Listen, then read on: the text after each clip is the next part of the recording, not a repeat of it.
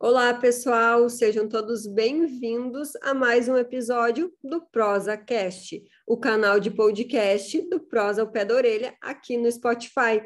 Para quem está chegando aqui pela primeira vez e ainda não me conhece, meu nome é Karine Stefanello, sou médica veterinária, dermatóloga, tenho mestrado e doutorado pela URGS com ênfase em otologia. Sou sócia proprietária da Otovet, que é uma empresa que presta serviços volante de otologia veterinária aqui em Porto Alegre. Sou apaixonada por orelhas e me considero uma desbravadora da audiologia. E hoje eu tenho aqui ninguém mais, ninguém menos que a doutora Joyce Peruzzi. A doutora Joyce, ela é médica veterinária comportamentalista e vai nos passar um pouquinho da sua experiência com animais surdos. Uh, confesso que eu esperei muito por esse podcast, né? Acho que não só eu, assim como os tutores, né, e os, os colegas médicos veterinários, né, a gente estava aguardando por esse episódio, né? Eu gostaria de dar boas-vindas, então, à doutora Joyce uh, e se apresente para nós. Oi, pessoal, muito prazer participar hoje para trazer informações né, sobre esse universo único, que é o universo dos cães com deficiência auditiva. E é um enorme prazer, né, estar aqui ao lado da Karine para falar com você sobre isso. Como a Karine falou, eu sou médica veterinária, pós-graduada em etologia clínica, que é a medicina veterinária comportamental. Eu sou, sou chefe né, de uma equipe de médicos veterinários que atua no Rio Grande do Sul, Porto Alegre, região metropolitana e algumas outras cidades, que chama a equipe Joyce Peruzzi.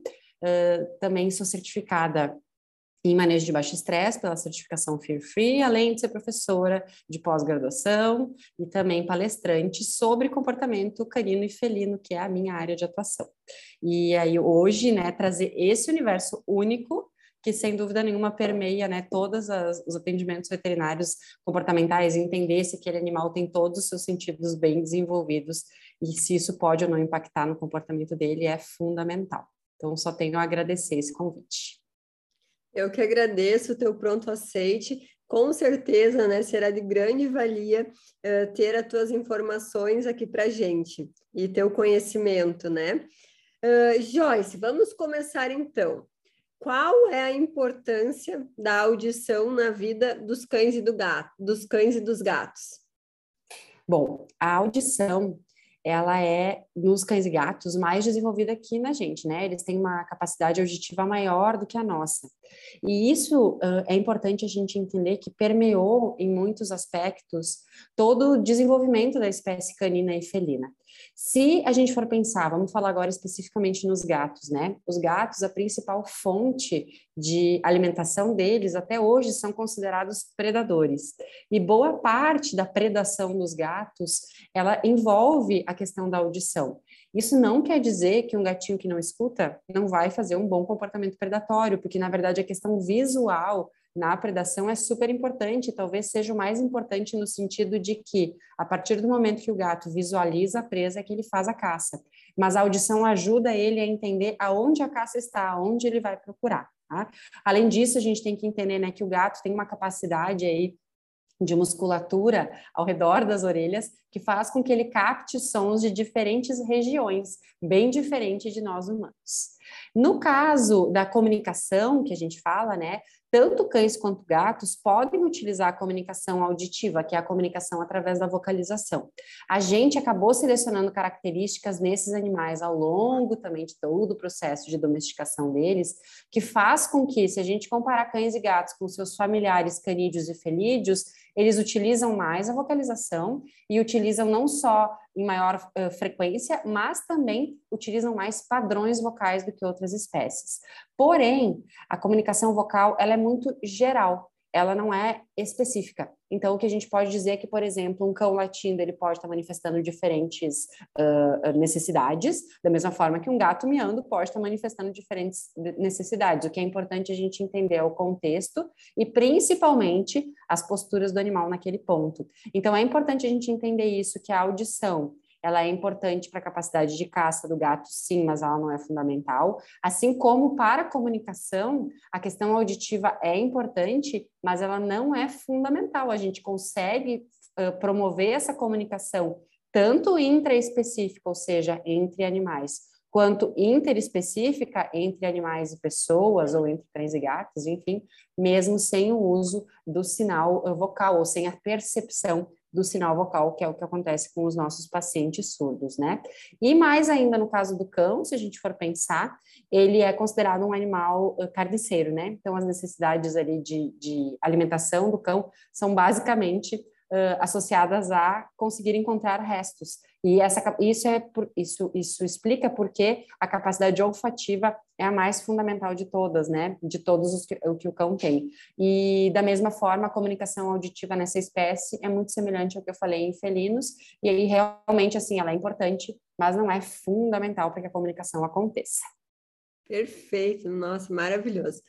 Eu tenho uma segunda pergunta aqui que eu achei bem importante, né, a gente estar tá conversando, porque é uma pergunta que eu recebo muito, muito, muito no meu consultório, né, que os tutores sempre me fazem, porque eles me perguntam o seguinte: doutora, como que eu sei que meu cão ele está surdo ou ele ou porque ele está simplesmente não me obedecendo, me está me ignorando, né? Tu consegue nos explicar um pouquinho sobre isso? Como o que, que pode ser? Como que, que tu nos explica?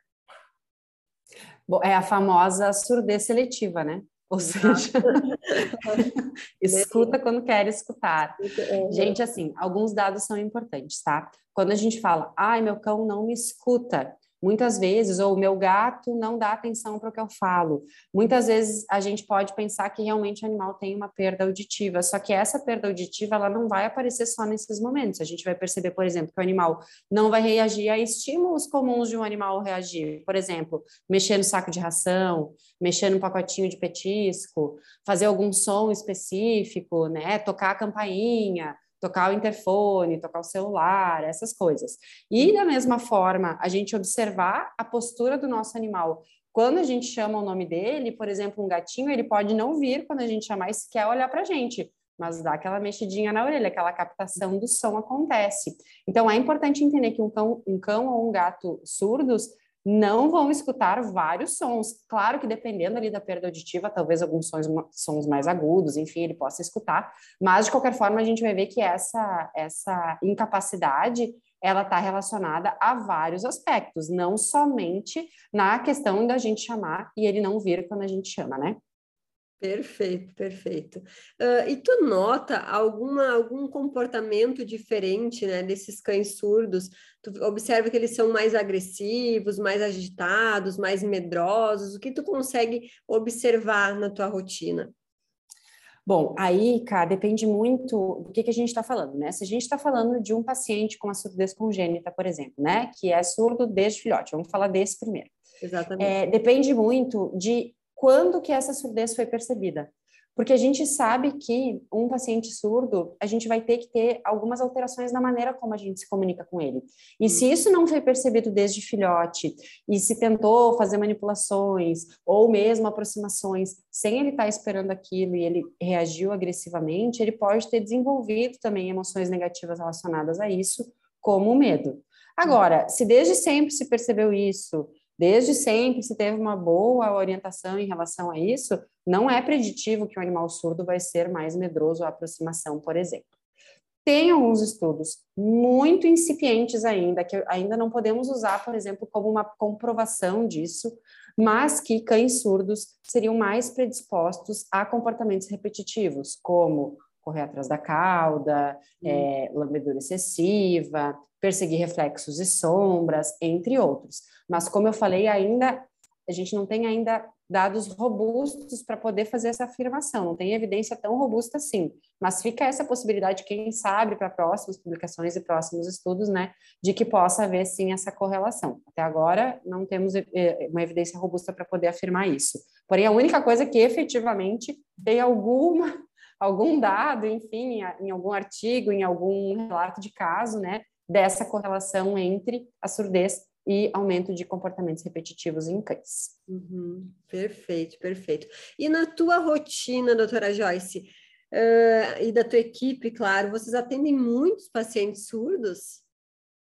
Então, surdez congênita, poucos. Agora, perda auditiva por idade, aí sim, Muitos. porque é, a gente atende, eu particularmente amo cães idosos, né? Realmente eu é. tenho uma, uma queda imensa por cães idosos. E a gente atende alguns pacientes, né, com síndrome de disfunção cognitiva ou que vêm para, né, o possível diagnóstico ou mesmo já o tratamento preventivo da disfunção cognitiva e que já apresentam né, essa surdez relacionada à senilidade.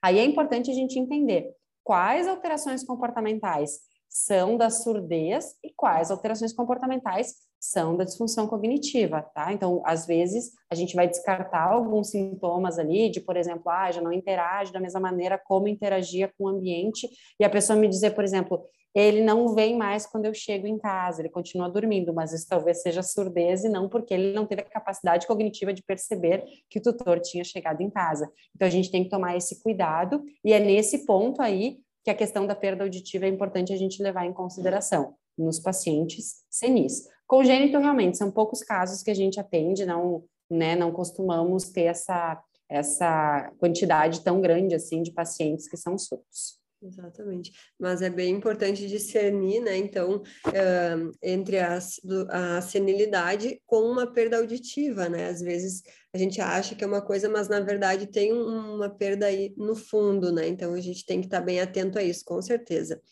Ótima colocação. E eu queria saber, tu considera muito difícil adestrar um cão surdo? Ensinar, na verdade, o básico, assim, para eles? Olha, tem uma excelente, um excelente dado para vocês, para tutores né, de cães surdos.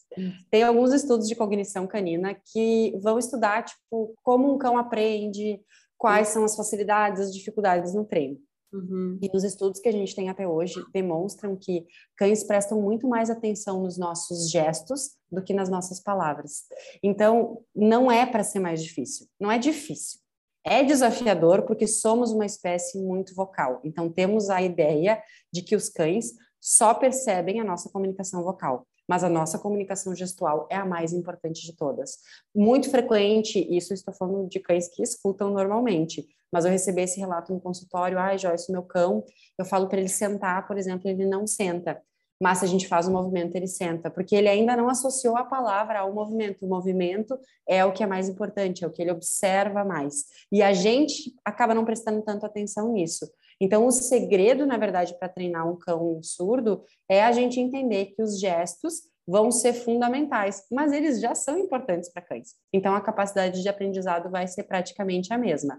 O que não muda, por exemplo, eu quando estou frente a um paciente com perda auditiva ou um paciente surdo, eu não deixo de falar, porque eu não consigo. Ah, sim, é difícil.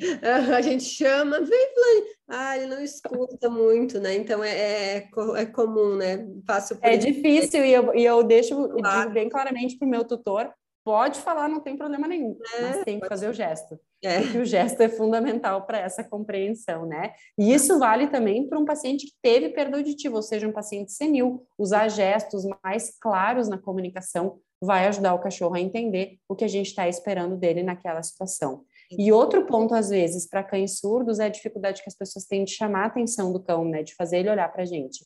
A gente pode utilizar dentro de casa, por exemplo, treinar o cão a seguir um laser point, para chegar até onde a gente quer que ele vá, por exemplo, né? A gente pode ter uh, uh, marcações ambientais, por exemplo, para mostrar que a gente está em casa e que a gente não está em casa, né? Como algo que fique na porta, por exemplo. Então, seguindo uma constância de comunicação uh, visual com esse animal, a tendência é funcionar muito bem.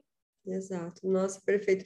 A gente tem que né, aflorar a, parte visual, né, que já é muito bem desenvolvida neles, mas aflorar ainda mais, né? Eu acho que é bem, bem esse o caminho, né? Eu tenho vários tutores que têm cães surdos e que trabalham muito assim com a linguagem dos sinais e eles acabam, né, que aprendem, que, que, aprendem, na verdade. Eu tenho uma tutora que estava aprendendo até, né, falar tudo em linguagem de sinais para ensinar o cão.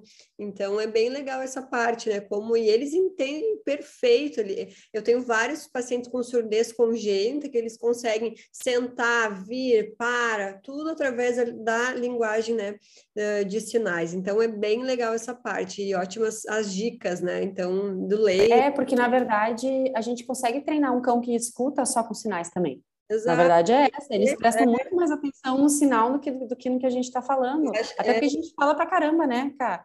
A gente fala pelos cotovelos, então eles realmente às vezes ficam meio perdidos no que a gente está esperando, mas o nosso gestual é o que vai dizer para eles o que eles devem ou não devem fazer. Então isso é natural para um cão. Só num cão uh, surdo a gente precisa efetivamente usar isso com uma constância para que ele tenha um aprendizado, né? Não usar qualquer gesto ou de qualquer jeito, usar sempre o mesmo, com a mesma constância, para ele ter uma previsibilidade do que a gente está esperando dele, né? Perfeito. Por isso que eu acho que é tão importante, né, quando uh, a gente começar um adestramento ou ensinar um filhote, a gente focar nessa parte dos gestos, porque querendo ou não, né, a senilidade vai chegar, né? Então, quando chegar, ele já vai estar habituado com esses gestos, e aí não vai ser tão dificultoso, né? Porque a gente sabe que os velhinhos surdinhos, eles uh, sentem, parece, minha cachorrinha pelo menos, estão assim, e realmente eu não trabalhei talvez tanto essa parte dos gestos com ela, talvez é um, um diferencial, né, que a gente tem que estar atento desde filhote, né, que acho que com certeza. vai facilitar mais para frente, né. Com certeza. Legal. Uh, então, assim, qual seria a tua dica para os tutores, né, conviverem, interagirem melhor com esses cães que já são surdos, ou seja, uma surdez um, congênita, né, ou uma surdez senil que foi né, adquirida pela idade? Bom, o primeiro ponto é o que a gente já falou, respeitar a questão da comunicação visual.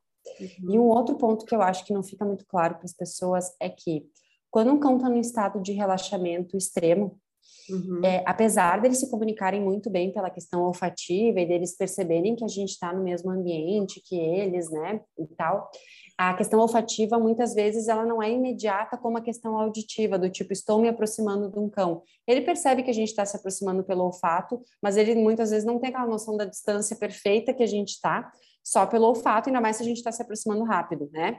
Uh, a questão nesse ponto seria mais a questão auditiva, ele perceber essa aproximação pela questão de estar escutando que a gente está se aproximando. Então, eu diria muito cuidado para cães que estão de costas para a gente, que não estão enxergando a nossa aproximação, cães que estão dormindo ou cães que estão muito relaxados, a maneira como a gente vai fazer essa aproximação deles.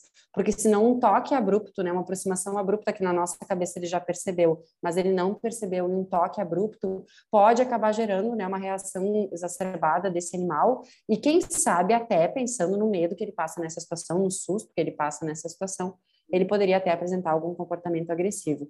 Então, a, como a gente se aproxima, como a gente faz esse, esse, esse, essa comunicação com esse cão, é fundamental. Isso vale, de novo, tanto para o cão que tem a surdez congênita, quanto para o cão né, com a surdez senil. Outro ponto importante que isso deveria valer para todos os cães. Quando a gente vai, por exemplo, examinar um paciente surdo nós veterinários ou mesmo o tutor em casa vai, sei lá, aplicar um colírio, alguma coisa assim.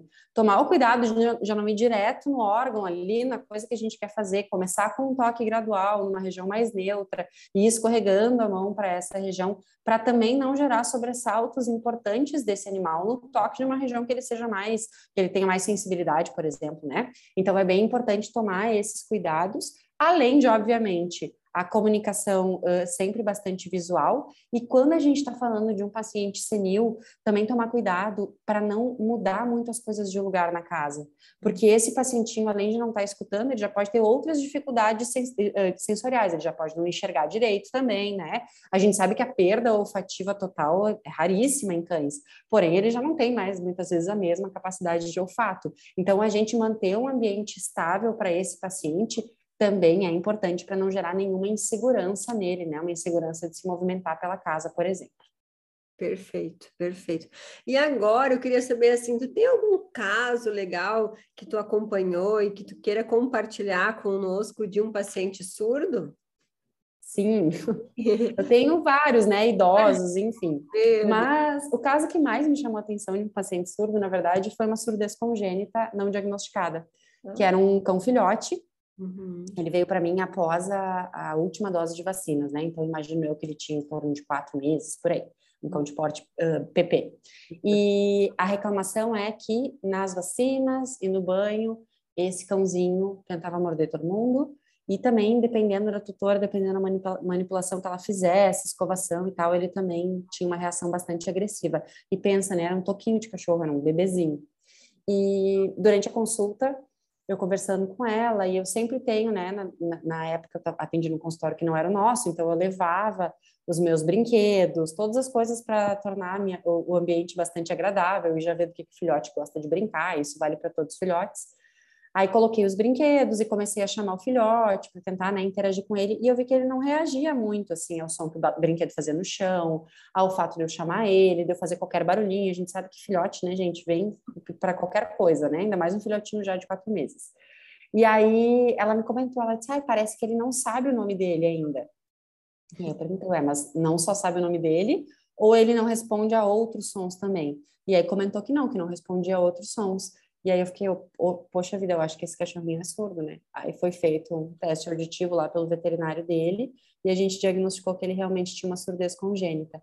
Claro que nesse caso, pelo fato dele ter sido manipulado muitas vezes sem esperar ser manipulado e ainda associado a algo ruim, como por exemplo a dor da, da vacina, eu tive também que dessensibilizar ele a esse processo, entender que a manipulação era boa e tal. Mas parte primordial do tratamento foi exatamente isso, né? As tutoras entenderem que qualquer tipo de interação com o cão, ele deveria estar uh, atento já à pessoa que quisesse interagir com ele. Então, se chegasse uma visita quando ele se aproximasse, ele viesse, ele estivesse vendo a visita, que ela poderia tocar nele, não ia até ele se ele né, não tivesse perce percebido ainda a presença dela. E a mesma coisa no dia a dia, na rotina com elas, que era fundamental essa percepção de que elas estavam próximas. E aí funcionou super bem, né? Depois disso, né, o processo de manipulação dele foi muito mais tranquilo, próprio veterinário, o banho, todo mundo já sabia, né, da situação dele, e aí junto com a dessensibilização a coisa andou bem. Mas se a gente não tivesse percebido que ele era surdo, talvez não tivesse evoluído, né? Porque a gente não tomaria esses cuidados, né? Que a gente deveria tomar com todos os cães, né? Ter certeza que um cão está percebendo a nossa que a gente está ali. Mas talvez um outro cão escutaria e não tomaria o sobressalto que ele tomava, né? Quando a, essas tutoras se aproximavam. Mas esse é o caso que me chama atenção, porque foi isso. Cheguei para atender um filhote e no fim foi absurdo, né?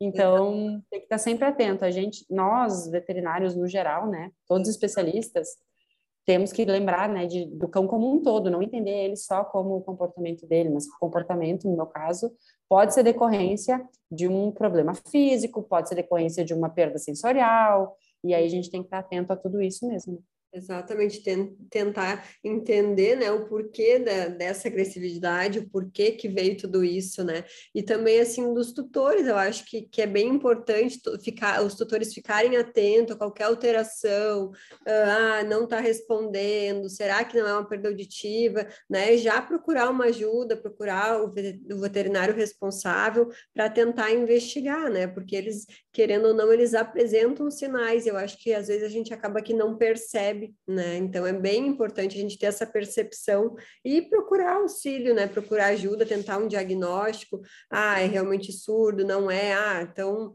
será por que, que essa agressividade, por que, que veio essa agressividade, né? Em decorrência do quê?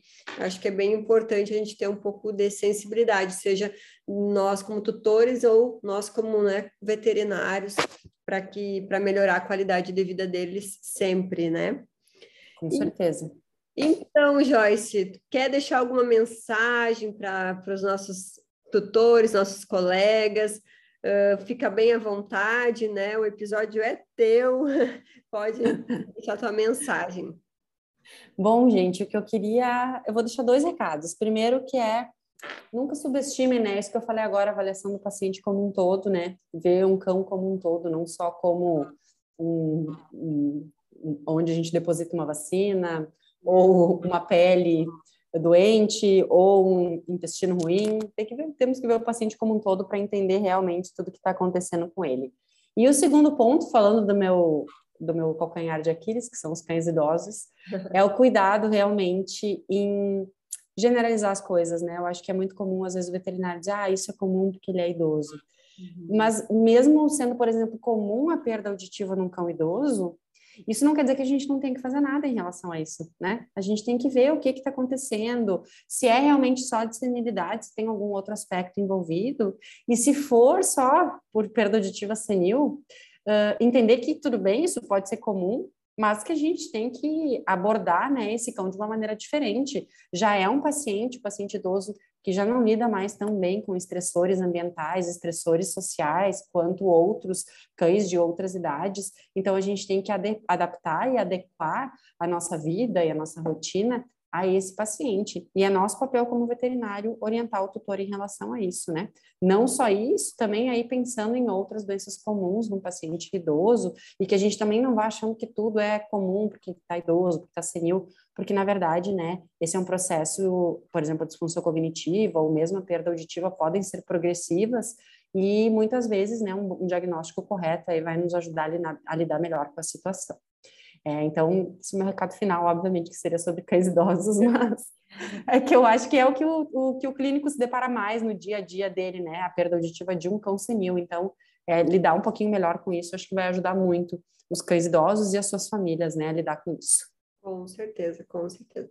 E eu gostaria de te agradecer, então, por ter aceitado estar aqui hoje com a gente, uh, no meio né, dessa nossa correria que a gente vive, né, o, uh, de cada dia. Eu sei que não foi fácil a gente conseguir esse, essa brechinha aí na agenda, mas eu te agradeço de coração pela tua participação. Sem dúvidas, acrescentou muito aí uh, no meu episódio, né, nos nossos episódios, que eu estou tentando agora focar nessa parte de disfunções auditivas. Uh, e com certeza muita gente vai agradecer por esse conteúdo e por essas informações. Muito obrigada, Joyce, pela participação e pela tua disponibilidade. Fica bem à vontade. Obrigada, Caio. Se quiser deixar nas redes sociais, desculpa, se quiser passar, o pessoal vai te seguir, vai conhecer um pouco do teu trabalho. Ótimo, perfeito. Eu tenho só quero agradecer, foi muito legal, foi uma conversa muito muito boa, muito leve. E para quem tiver interesse, né, tem o nosso Instagram, que é o Equipe Joyce Peruzzi, a gente também tem um site, que é www www.equipejoyceperuzzi.com.br. Nesse site tem o um linkzinho para alguns produtos que a gente tem. A gente tem um e-book sobre comportamento canino, um e-book sobre comportamento felino básicos. Em breve pretendemos lançar mais alguns produtos aí, mas sempre tem muita informação, né? O nosso Instagram, modéstia à parte, tem sempre muito conteúdo de qualidade assim muito sendo publicado e é e é um, é um conteúdo gratuito mesmo para tutores, para colegas, cujo objetivo é realmente é, desmistificar alguns pontos e educar a população geral, tutores de cães e gatos, em relação ao comportamento deles, que muitas vezes né, é negligenciado. Então, eu convido vocês todos a curtir lá a página e seguir as nossas postagens. Obrigada, Cá, foi muito legal. Obrigada, eu que agradeço. Um beijão. Beijo.